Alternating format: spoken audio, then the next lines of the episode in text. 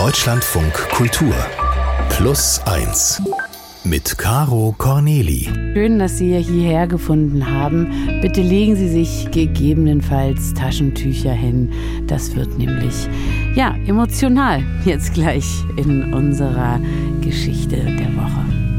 Nele Rössler begrüße dich herzlich im Studio. Hi, schön, dass du da bist. Hey. Du bist aus Hamburg gekommen und du hast uns eine Geschichte mitgebracht. Und diese Geschichte ist eine Liebesgeschichte und sie handelt von deinem Onkel. Wo fängt diese Geschichte an? Obwohl es mein Onkel ist, der auch so wie ich aus Deutschland kommt, fängt die Geschichte in Indien an.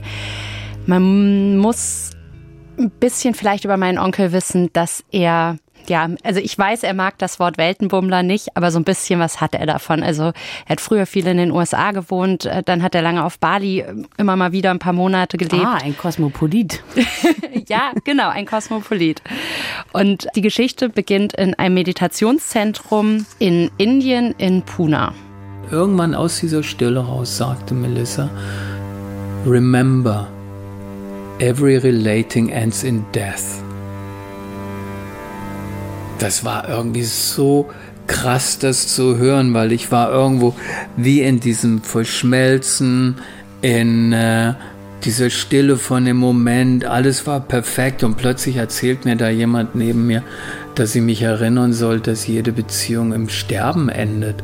Das war das Letzte, was ich eigentlich hören wollte genau das passiert eigentlich in dieser Geschichte. Es geht um Liebe und es geht aber eben auch um den Tod und letzten Endes geht es um die Frage, wie tief gehe ich in was rein, wenn ich weiß, das hat ein Ablaufdatum und das ist auch gar nicht so weit weg.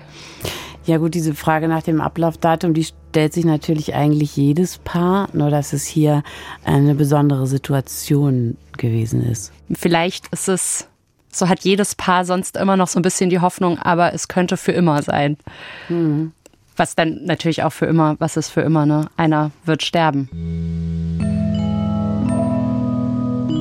Es gibt einen schönen Song von äh, Hot Chip, der heißt One Life Stand. Und in diesem Song heißt es Let's grow old together oder Let's get old together and die at the same day. Äh, so läuft es jetzt im aller, allerbesten Fall nicht in der Geschichte, die wir jetzt hören werden. Aber wie, wie ist denn das Verhältnis zu deinem Onkel? Also mein Onkel ist ziemlich eng mit uns Kindern. Also wir Kinder sind jetzt auch schon erwachsen und groß. Mhm. Aber mein Onkel hat keine eigenen Kinder und ich glaube, dadurch hat er sich, also haben wir einfach irgendwie alle eine, eine gute, ein gutes Verhältnis zu ihm und auch ein sehr enges Verhältnis. Also das heißt, gerade wenn es um so Beziehungsfragen geht, wenn es um Liebesfragen geht, dann ist er eigentlich die Anlaufstelle von meinen Geschwistern und von mir. Wie alt ist dein Onkel? Mittlerweile ist mein Onkel 60. Also und zu dem Zeitpunkt, zu dem die Geschichte stattfindet, da ist mein Onkel 48 Jahre alt. Die Geschichte, die beginnt eben in Indien in einem Meditationszentrum und da gehen wir in das Frühjahr 2009 und da trifft mein Onkel eine Frau und die heißt Melissa. Sie kam in mein Leben und war, in Englisch sagt man ein Delight. Sie war eine wunderbare Frau. Ja, ich habe sie eher betrachtet als was das Leben einem schenkt. Ich habe danach nicht gesucht. Sie kam einfach und war da und es war perfekt. Melissa ist Amerikanerin und äh, sie ist ein Jahr älter als mein Onkel. Also sonst sind eigentlich die Freundinnen von meinem Onkel immer jünger als er. Also das ist schon was Besonderes. Und sie lebt eben davon, dass sie Webseiten für Suchmaschinen wie, wie Google optimiert. Und genau wie bei meinem Onkel auch, ist es bei ihr so, dass sie ihr Leben und sich durch Meditation ergründen will. Also mein Onkel, wir haben ihn ja jetzt hier Nadine genannt, sein Taufname ist Eilert. Ich nenne ihn auch Eilert. Und Nadine ist sein Sanyas-Name. Und Melissa und Nadine, die gehören eben zu den Sannyasis. Die wollen wir vielleicht noch mal ganz kurz ein bisschen besser erklären, falls das jemand nicht kennt. Bei den Sannyasis oder diese Osho-Bewegung, da geht es eben um, um Meditation, viel auch durch Bewegung, also tanzen, Emotionen rauslassen. Und das Hauptziel ist immer, bewusst zu sein. In den 80ern war das auch ziemlich umstritten. Und heute gibt es bei der Gruppe keine Bedenken mehr. Also ich hatte da auch bei der Sektenbeauftragten der Bundesregierung angefragt und die haben mir das bestätigt. Also ihr spiritueller Lehrer ist eben Osho und früher hat man sie auch öfter in roten Kutten gesehen. Das ist heute aber auch nicht mehr so. Aber sie waren auch viel nackt, wenn sie da getanzt haben. Sie das waren auch viel nackt. auch dazu sagen. Und es gab auch viele Cafés und Diskos, die sich dann so wieder finanziert haben. Aber genau, sie waren auch viel nackt. Ja, und Nadine und Melissa kennen sich auch aus dieser Sanyas-Bewegung beziehungsweise Osho-Bewegung. Also, also mein Onkel hat Melissa 25 Jahre vorher schon mal gesehen und da ist ihm auch aufgefallen. Aber das war halt nur sehr flüchtig und sie sind danach auch nicht ins Gespräch gekommen oder so. Aber an diesem Tag im Frühling 2009, da ist das eben anders. Also Nadine ist mit einem Freund in einem Café in der Nähe von dem Meditationscenter und Melissa setzt sich dazu, weil sie diesen Freund von meinem Onkel kennt und dann unterhalten sie sich. Und mein Onkel sagt, da ist gleich so eine Vertrautheit. Also er fühlt sich total von ihr angezogen und die nächsten Tage treffen sie sich immer wieder und sie gehen zusammen essen und sie flirten auch relativ viel. Melissa sagt Nadine, also meinem Onkel, aber, dass sie noch etwas Zeit braucht. Melissa ist noch verheiratet, mein Onkel erfährt das aber erst später. Und trotzdem entwickelt sich da was zwischen den beiden. Also das ist mehr als ein Flirt, sagt mein Onkel. Und nach einer Abendmeditation, zu der die beiden gehen, holt er sie ab, weil sie danach halt zusammen zum Abendessen verabredet sind. Und Melissa will sich noch umziehen und Nadine wartet auf sie. Ich hatte dann draußen bei ihr auf dem Balkon gewartet, dass sie rauskam. Und ich genoss diese Stille, na, gerade nach dieser Abendmeditation. Das ist so eine Atmosphäre, wo alles still ist und man hört die Bäume, man riecht die Luft. Jedenfalls saß ich da draußen und habe diesen Moment für mich genossen und ich war einfach still und irgendwann kam sie raus aus ihrem Zimmer, ohne einen Ton zu sagen, setzte sich neben mich, sagte kein Wort, nahm meine Hand und blieb sitzen. Und wir sind in so eine Stille miteinander reingefallen. Wir hatten die Zeit vergessen. Wir saßen so lange da, dass es nachher nichts mehr zu essen gab. Das ist ein ganz, ganz besonderer Moment für Nadine, weil er eben merkt, dass er mit Melissa ganz da sein kann. Und das ist halt so sein, ja, seine Motivation im Leben, ganz präsent sein. Und das ging auf einmal mit dieser Frau. Und genau diese Momente haben sie auch im Laufe ihrer Beziehung sehr häufig. Und das macht es für Nadine auch so einzigartig, dass sie eben so gemeinsam in, in Stille sein können. Melissa sagt zu Nadine dann nach ein paar Wochen, My plate is clean. Also damit will sie ihm sagen, dass sie nach ihrer Ehe jetzt wieder offen für was Neues ist. Und damit sind die beiden sozusagen ein Paar. Und diese Beziehung, die ist für meinen Onkel eben auch so stark, weil zwischen Melissa und ihm ist eben dieses gegenseitige Wahrnehmen. Also das ist wirkliche Zuneigung, wirkliche Begegnung. Nadine sagt aber, verliebt, das ist er nicht. Also ja, so habe ich auch geguckt, Ja, als er das gesagt hat. Aber er sagt eben, Melissa ist so präsent, sie lässt es gar nicht zu, dass er sich in einer Illusion verliert. Also da ist Liebe, aber nicht dieses Verliebtsein und ja, sich so ein bisschen, ich sag mal, blenden lassen. Vielleicht, dass die beiden sich so gegenseitig ganz stark spiegeln und sich vielleicht deshalb so gut. Ja. Und keine Angst haben, sich einander zu zeigen und sich daher auch schnell gut kennen. Und da sagt zum Beispiel mein Onkel, dass das ganz, ganz besonders an Melissa war. So ähm, in dem Moment, wo sie gesagt hat, my plate is clean, war sie voll in dieser Beziehung. Da gab es dann wirklich keine Vorsicht, irgendwie sich zu zeigen oder da zu sein, Schwäche zu zeigen, sondern da war sie ganz da. Klingt nach Liebe. Diese relativ kurze Phase endet dann aber auch nach ein paar Wochen. Also Melissa und Nadine kennen halt beide zurück in ihr normales Leben, in Anführungsstrichen. Nadine fliegt zurück nach Deutschland und Melissa nach Spanien, da lebt sie. Die zwei bleiben aber in Kontakt. Also die schreiben viele E-Mails, die skypen viel. Und Nadine besucht Melissa dann auch in Andalusien, also da, wo sie wohnt. Und es ist eine total schöne Zeit, die sie da miteinander verbringen. Und kurz darauf will Melissa dann nach Deutschland kommen. Das ist im November 2009, also ungefähr ein halbes Jahr später. Und da verhält Melissa sich dann aber auf einmal seltsam. Sie ruft mich an und sagt am Telefon, I missed my flight, I'm on my way to the airport. Und ich dachte, das, äh, wieso ist jemand auf dem Weg zum Flughafen, wenn er den Flug verpasst hat, dann fahre ich doch gar nicht mehr zum Flughafen. Ja, naheliegend. Ja. Das habe ich auch gedacht, als mir das erzählt wurde. Und Nadine findet das so auffällig, weil er sagt, das passt überhaupt nicht zu Melissa. Also so hat er sie gar nicht kennengelernt.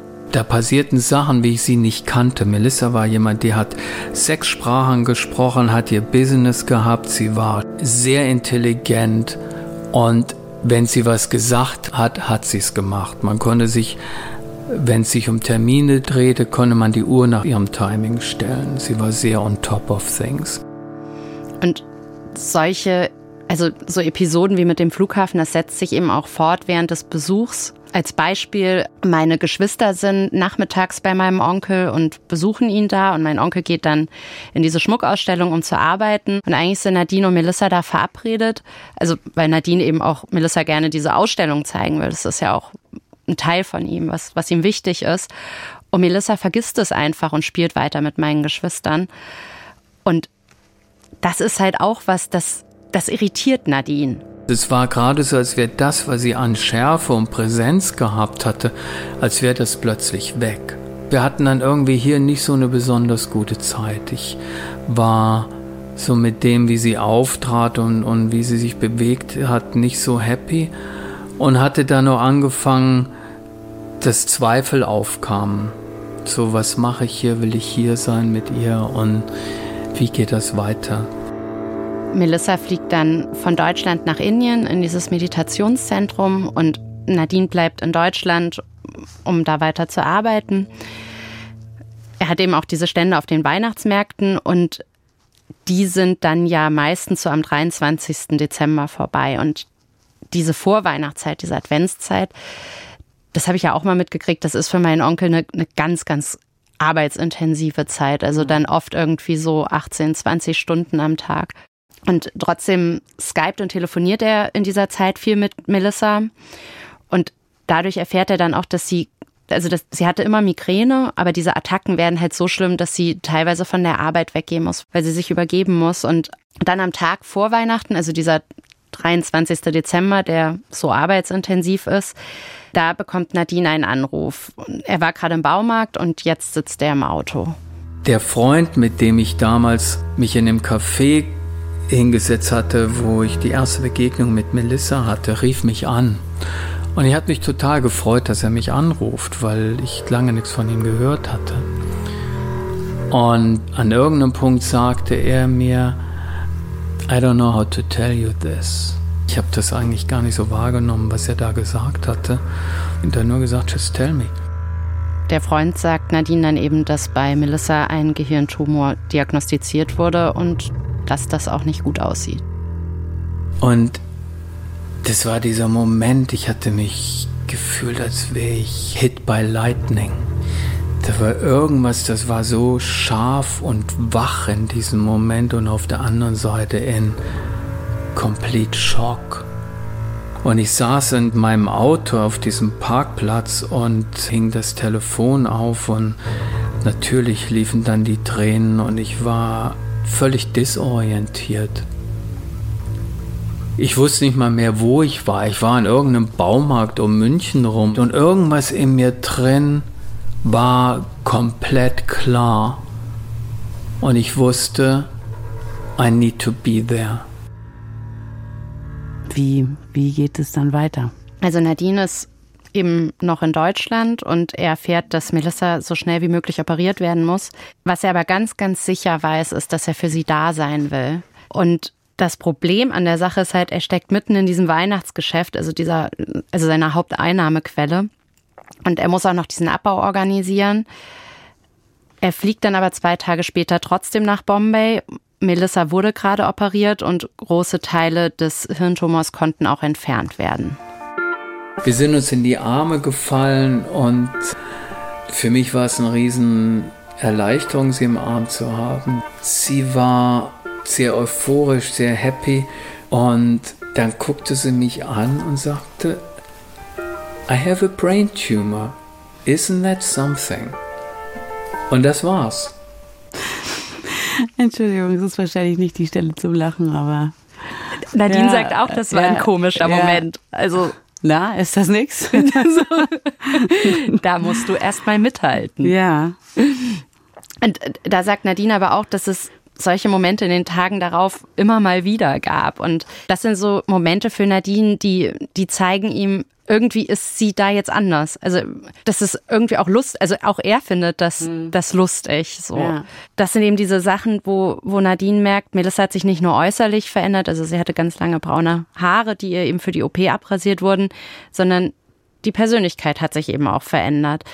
Und man merkt es auch, wenn man mit ihr redet. Also man kann ganz normal mit ihr reden, aber ihr Gedächtnis funktioniert halt nicht mehr oder nicht mehr so gut. Also das heißt, sie kann sich auch nicht gut konzentrieren und manchmal hört sie dann zum Beispiel mitten im Gespräch auf zu reden. Also Nadine beschreibt es so, es ist ein bisschen wie mit einem Kind zu reden, also dass sie was sehr Kindisches gehabt hätte. Und das steht natürlich in einem sehr krassen Widerspruch dazu, wie er sie vorher beschrieben hat. On top of things, sechs Sprachen fließend, das, was sie sagt, das tut sie auch. Also so ein super organisierter Mensch, der dann auf einmal diese, diese Wesensveränderung durchmacht. Genau, und trotzdem immer noch sehr präsent. Er sagt, sie war immer noch da. Und für Nadine ist halt nicht nur dieser Gesundheitszustand jetzt erstmal schwierig. Also als er in Bombay ankommt, da ist bereits eine Gruppe von Leuten vor Ort. Das sind zum Großteil langjährige Freunde von Melissa. Und die kennen sich alle schon sehr, sehr lange. Also auch untereinander kennen die sich gut. Und Nadine kommt jetzt eben neu dazu. Und einer in dieser Gruppe, und der hat sich auch so ein bisschen als der Leiter der Gruppe etabliert, das ist ein Ex-Freund von Melissa. Das ist nicht ihr Ex-Mann, aber eben ein Ex-Freund. Für mich als ihr Lover war das eine große Herausforderung, dass ihr Ex quasi mir sagen konnte, was ich zu tun hatte, weil er eben derjenige war, der den Überblick hatte. Der hat die Rolle angenommen in der Zeit, wo ich nicht da war. Und dann kam ich dazu als jemand, der für dieses Team unbekannter war. Es ist für Nadine also am Anfang gar nicht so leicht, sich einzufinden. Und ich würde meinen Onkel jetzt nicht als einen sehr dominanten Typen beschreiben in der Gruppe, aber es ist auf jeden Fall ein Mensch, der sehr freiheitsliebend ist und sich nicht gerne sagen lässt, wann er was machen muss. Hm. Also der seine Entscheidung am liebsten selbst trifft. Und er versucht halt trotzdem nicht weiter darüber nachzudenken, sondern einfach da zu sein und hilfreich zu sein und ja, Melissa eben zu unterstützen. Und so gewinnt er nach und nach auch das Vertrauen von der Gruppe. Und das ist auch total wichtig, weil sie erfahren dann eben, dass es für Melissa nicht gut aussieht. Die Ärzte geben keine klare Antwort. Also recherchiert die Gruppe selbst und so finden sie heraus, dass, dass bei der Art von Tumor eigentlich mindestens 90 Prozent entfernt werden müssen, damit es überhaupt eine Chance auf Heilung gibt. Und dann lernten wir die richtigen Fragen zu stellen, um die klaren Antworten zu kriegen. Konnten wir dann irgendwie fragen, wie viel Prozent von dem Tumor wurden in der OP entfernt? Und da hörten wir 75 Prozent. Was hieß, 75 Prozent Entfernung ist basically das Todesurteil. Hm. Das heißt halt, Melissa hat nur noch wenige Jahre bzw. Monate zu leben. Nadine sagt auch, er weiß bis heute nicht, inwiefern Melissa das verstanden hat. Also sie hat das wahrgenommen und dann war das ein bisschen so wie diese Szene mit dem I have a brain tumor, isn't that mhm. something? So, und dann ging das Leben halt weiter. Mhm. Ja, was ich mir gerade auch vorstelle, also so wie du das Kennenlernen der beiden beschreibst, dieses Tiefe, dieses Innige, dieses Spirituelle und Einzigartige. Und dann äh, kommt er dahin und hat die Frau ja irgendwie auch gar nicht für sich alleine. Und dann da sind noch andere Menschen drumherum, die, die auch bei ihr sein wollen und die natürlich auch einen Anspruch haben. Und er weiß aber, dass sie, dass sie sterben wird. Das war sicherlich wahnsinnig schwierig für ihn, oder? Ja, ich glaube, es war schwierig für ihn, sich da so einzuordnen und auch so Momente mit ihr alleine zu mhm. haben. Die hatten sie aber. Und es ist natürlich auch, oder so stelle ich mir das vor, man ist in einem anderen Land und man weiß da ja auch nicht so richtig, was passiert jetzt. Also so diese ganze Situation war halt herausfordernd und dann ja. noch einen Ex-Freund zu haben, wo natürlich irgendwie Konkurrenz da ist, die die auch beide spüren, die Melissa auch gespürt hat. Ja. Die kennen sich ja erst ein halbes Jahr zu diesem Zeitpunkt. Ne? Also so wie du das beschreibst, waren die sofort miteinander klar und sehr irgendwie in, in, love auf eine Art, aber die kennen sich ja erst so kurz. Gibt es da vielleicht mal so einen Moment des Zögerns oder Innehaltens, wo Nadine sich mal fragt, wie sehr will ich mich jetzt eigentlich auf diese Situation hier noch einlassen? Um vielleicht diese ganze Situation einordnen zu können, also Nadine sagt, er hatte von Anfang an das Bauchgefühl, dass Melissa sterben wird. Und natürlich hat er gehofft, dass es nicht passiert, aber mhm also es ist für ihn halt keine, keine Überraschung. Und ähm, es gab Zweifel und er sagt aber, er hat diesen Zweifeln gar keinen Raum gelassen. Also er wollte einfach da sein. Er wollte diese Zeit, die noch bleibt, die wollte er halt vollkommen mit seiner Freundin genießen und wollte diese Zeit nicht damit verschwenden, sich jetzt noch irgendwie Gedanken über die Zukunft zu machen, was kann passieren, ist das hier richtig oder nicht, sondern entschieden und jetzt wird das jetzt ist man da. So. Und zwar ohne sich was vorzumachen, weil du hast ja gesagt, durch diese Meditation, was die gemacht haben, es geht sehr ums Hier und Jetzt, ums Bewusstsein und um sich klar sein darüber, wo man gerade ist. Also ja. Ja.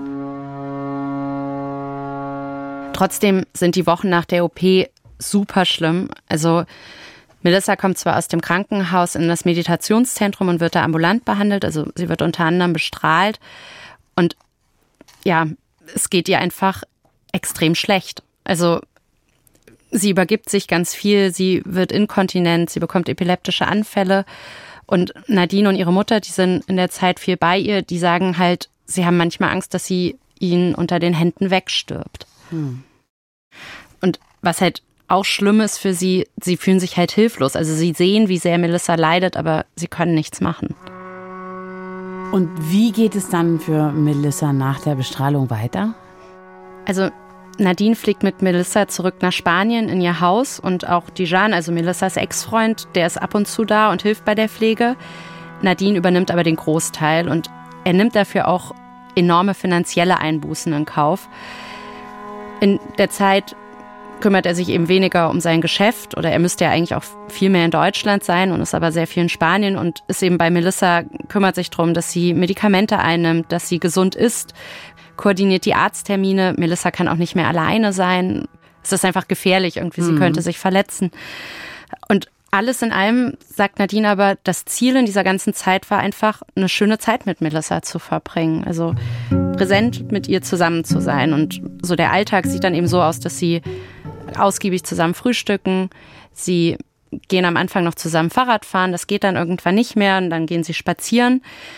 Das ist eine schöne Zeit. Es ist eine intensive Zeit. Und wie anstrengend diese Zeit aber auch für Nadine ist, das zeigt, glaube ich, eine Geschichte ganz gut, die er mir erzählt hat. Und Nadine ist im Wohnzimmer, er arbeitet und schreibt ein paar Mails und organisiert eben ein paar Sachen für sein Geschäft. Und Melissa ist in der Küche und wäscht ab. Und irgendwann gucke ich um die Ecke und ich sehe, wie das Wasser über den Flur läuft zur Eingangstür vom Haus und dachte, besser mal gucken, was sie da macht. Und ich bin dann in die Küche gegangen und sie war komplett nass.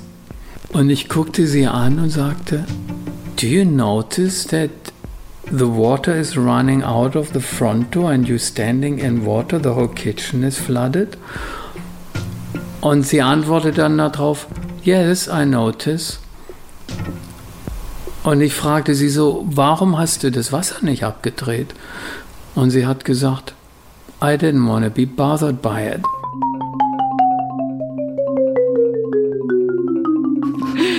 Man sie muss, hatte keinen Bock. Nee, sie hatte einfach keinen Bock. Und man muss dazu sagen, zu dem Zeitpunkt steht diese ganze Küche unter Wasser. Ja. Also Nadine fragt sie, warum sie den Wasser nicht zugedreht hat und sie sagt einfach nur, War ja. gar nicht so wichtig in dem Moment. Nee, kein, nee, keine Lust. Einfach keine Lust. Ja. Und ich stand da, ich war sprachlos und ich musste so lachen. Und sie guckte mich an und fing auch an zu lachen, weil in dem Moment merkte sie, wie absurd diese Situation war. Klar sind solche Situationen total lustig. Wir haben ja jetzt auch gelacht und Nadine findet das auch lustig. Aber es ist einfach auch eine enorm anstrengende Zeit für ihn.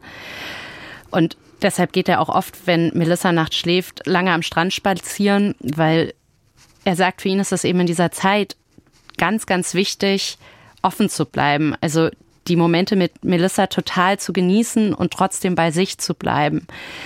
Und eines Tages wird das eben auf die Probe gestellt. Also Nadine muss für ein paar Tage verreisen und in der Zeit ist Tijan, also Melissas Ex-Freund, da. Und als Nadine zurückkommt, sagt sie einen Satz, mit dem hat er wirklich nicht gerechnet. Und irgendwann sagte Melissa zu mir, You're only tolerated because you are needed. Und das hat eingeschlagen wie eine Bombe, wo sich plötzlich alles drehte mit einem sehr negativen Geschmack. Nachdem ich das gehört hatte, hatte ich sie gefragt, Do you really mean this? Und sie sagte ja. Hm. Also, können wir da davon ausgehen, dass das sozusagen ihrer Verwirrung geschuldet war oder, oder warum hat sie das wahrscheinlich gesagt? Das weiß Nadine halt nicht. Hm. Also natürlich hat er auch den Gedanken, aber ja, ne, der, der, richtige Abgleich sozusagen kann halt nicht mehr stattfinden, hm. weil Melissas geistiger Zustand das so nicht mehr zulässt. Und Nadine ist durch diese Aussage halt enorm getroffen, also so getroffen, dass er raus muss. Er fragt sich eben, bin ich hier überhaupt noch gewollt? Und er geht eben aus dem Haus an den Strand, ruft einen Freund an, schildert dem die Situation und der Freund sagt, also hier, wenn ich du wäre, würde ich so schnell wie möglich abhauen. Und Nadine läuft an den Strand auf und ab, ist immer noch verletzt und auch verunsichert. Und gleichzeitig ist ihm aber auch klar, dass er Melissa nicht alleine lassen kann. Also so wie sie in dem Moment ist, ist es halt gefährlich. Ja, und deshalb kehrt er dann eben erstmal zu ihr zurück. Nachdem ich mich dann ein bisschen beruhigt hatte, hatte ich mich entschlossen, ich fahre zurück, auch um zu gucken, wie geht das jetzt weiter, auch mit Pflege und sonst irgendwas. Selbst wenn da irgendwas gebrochen ist, ich konnte mich meiner Verantwortung ja nicht komplett entziehen. Und dann bin ich zurück und sie machte die Tür auf und meine, I'm so happy you're back. Dann fragte sie, do you remember what you said to me? Und sie sagte, no. Und dann habe ich ihr die Sätze wiederholt und dann hat sie gesagt, yes, I said that. Und dann hatte ich sie gefragt, Is that what Diane told you? And then she said yes. Okay, also da haben wir es dann bei dem ganzen Schmerz auch noch mit einem Intruder zu tun, als ob es nicht schon alles schlimm genug wäre. Ja, wie ist das für ihn? Also hinterfragt er seine Entscheidung, alles auf Eis gelegt zu haben, um für sie da zu sein, oder wie geht er in dem Moment damit um? Melissa ist ja seit der Operation leicht beeinflussbar. Das weiß Nadine ja auch. Und deshalb vermutet er, dass Dijan, also ihr Ex-Partner, sie da beeinflusst hat. Und so scheint es dann auch zu sein. Also Nadine ruft Dijan an und klärt das mit ihm. Und trotzdem ist da so eine Verletztheit. Also danach zieht er auch erstmal aus dem gemeinsamen Schlafzimmer aus. Und er hat zu mir gesagt, er war halt nicht sicher, ob er gewollt ist. Aber er hat nicht gezweifelt, das Richtige zu tun. Also da war so eine Enttäuschung, aber er liebt Melissa und er will mit ihr zusammen sein und das ist für ihn eben auch ganz, ganz klar. Und wenn Zweifel kommen, gibt er denen eben keinen Raum. Ja, und fast zwei Jahre nachdem Nadine und Melissa sich kennengelernt haben und ein Jahr nach der Operation, im Januar 2011, geht es Melissa dann deutlich schlechter. Die Jeanne ist jetzt auch die ganze Zeit in Andalusien, um sich mit um Melissa zu kümmern. Sie bekommt jetzt auch Schmerzmittel, das konnte davor die ganze Zeit vermieden werden. Sie liegt eigentlich nur noch im Bett und schläft und sie isst kaum mehr. Nadine ist halt die ganze Zeit an ihrer Seite. Und den Morgen ging ich ins Badezimmer, um mir die Zähne zu putzen. Und ich hatte mir die Zahnpasta auf die Zahnbürste gemacht. Und dann hörte ich, wie sich ihre Atmung verändert hatte. Und irgendwas in mir drin sagte mir, go back. Und es war klar, this is it. Das ist jetzt der Moment, wo sie gleich geht. Nadine ruft dann Dijan und über eine Bluetooth-Box machen sie eine Meditation an, die sie in der Zeit davor viel zusammen gehört haben. Und in dieser Meditation werden immer wieder die Worte Relax, Trust, Let Go wiederholt. Also entspann dich, vertraue und lass los. Und Dijan hält dann eben Melissas Hand und Nadine legt sich zu Melissa ins Bett. Und war einfach mit ihr, mit der Atmung, wie diese Lücken zwischen dem Einatmen und Ausatmen länger wurden. Ich kann mich nicht mehr genau erinnern, wie lange das dauerte. Das war vielleicht 15, 20 Minuten oder so. Keine Ahnung. Und plötzlich hörte ich, wie in dieser Aufnahme das Wort Samasati fiel. Und was in dem Moment so markant war, war, dass Samasati das letzte Wort vom Buddha war. So hat er sich von seinen Schülern verabschiedet. Und Samasati heißt, der Buddha in mir grüßt den Buddha in dir. Und Melissa atmete aus. Ganz langsam, ganz entspannt. And that was it. Dann hat sie losgelassen. Genau. Was mich tatsächlich die ganze Zeit beschäftigt, seit du angefangen hast, diese Geschichte zu erzählen, hätten diese Menschen nicht so intensiv meditiert und sich so intensiv mit ähm, dem mit Bewusstsein und hier und jetzt sein auseinandergesetzt, wären sie womöglich noch mehr überfordert gewesen oder Nadine wäre das noch mehr gewesen. Er kommt mir äh, ja so vor wie jemand, der sich an seiner äh, hart erarbeiteten Klarheit festhält und äh, deswegen in solchen Momenten eben auch ahnt, dass es jetzt zu Ende geht.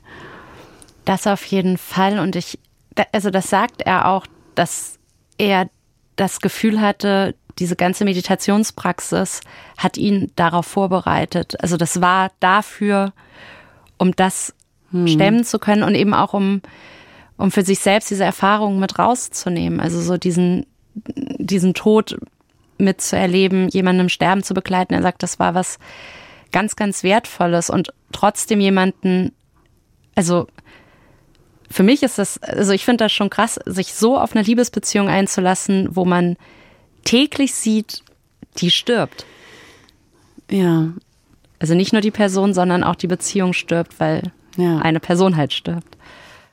Ja, wie geht's denn dann nach dieser dramatischen Erfahrung weiter für Nadine? Ich glaube, er würde gar nicht sagen, dass es dramatisch war, mhm. ähm, sondern es war halt so was, was zum Leben dazugehört.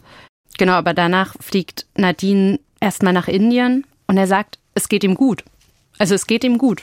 Er trauert, er vermisst Melissa, aber anders als bei vorherigen Trennungen von Freundinnen äh, war da ja keine Ablehnung. Also niemand ist halt freiwillig aus dieser Beziehung rausgegangen. Hm. Wie blickt er auf diese Erfahrung zurück heutzutage?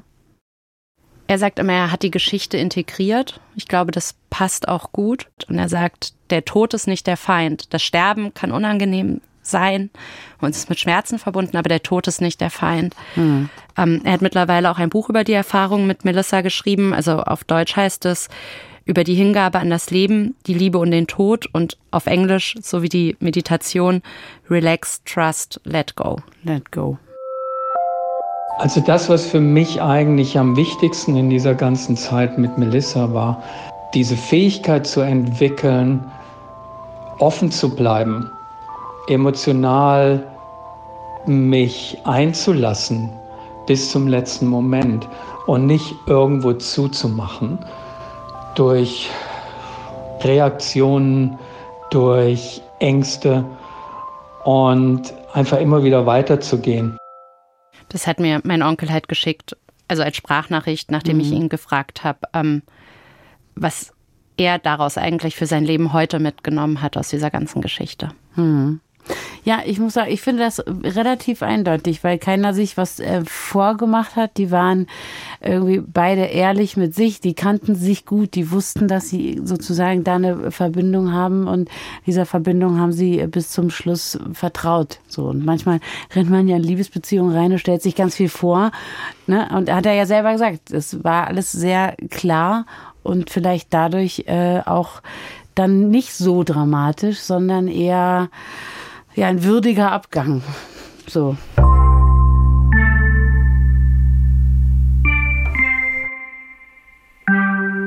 Ganz am Anfang hast du die Frage gestellt, wie sehr man sich einlässt auf eine Beziehung, von der man weiß, dass sie endlich sein würde. Wie würde dein Onkel das, du, das beantworten? Dass er das zu 100 Prozent gemacht hat und weil er das eben aus sich heraus wollte und deshalb eben auch den Zweifeln, die ab und zu mal hochgekommen sind, also aus den Gedanken heraus, den hat er halt keinen Raum gegeben.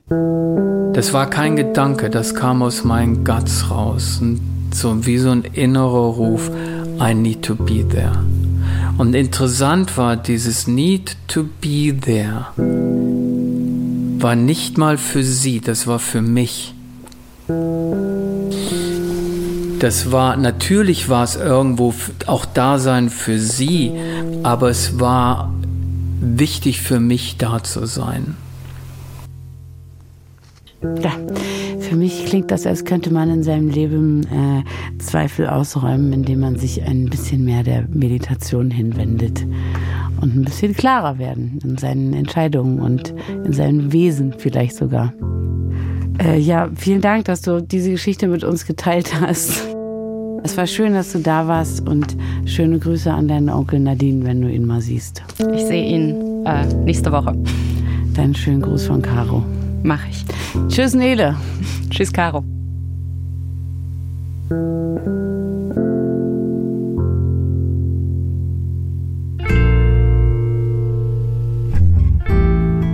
In der zweiten Folge von unserem Podcast möchte ich Ihnen jemanden vorstellen, die mir sehr ans Herz gewachsen ist. Sie wurde von einer vollkommen Fremden zu einem Familienmitglied. Hören Sie mal rein. Ja, man muss Dinge absprechen und das ist auf jeden Fall ein Teil dieses Patchwork-Systems und sicherlich macht das die andere Seite auch oftmals völlig anders, als man es selbst machen möchte, kennt aus der eigenen Familie. Mhm. Das ist natürlich auch noch so ein Aspekt. Aber da habe ich auch eigentlich immer das Gefühl gehabt, äh, das wird nicht groß verglichen. Also ich glaube, dass das Kind bei dir ganz andere Dinge erlebt hat, mitbekommen hat, als es bei uns der Fall war. Aber wir haben es eigentlich als Familie nicht miteinander verglichen. Ja. Das fand ich schon wichtig und das war von Anfang an so.